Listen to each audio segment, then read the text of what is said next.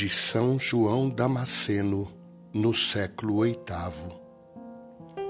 Ó casal feliz, Joaquim e Ana, sereis conhecidos pelo fruto de vossas entranhas, como disse o Senhor certa vez: Vós os conhecereis pelos seus frutos. Estabelecestes o vosso modo de viver da maneira mais agradável a Deus e digno daquela que de vós nasceu.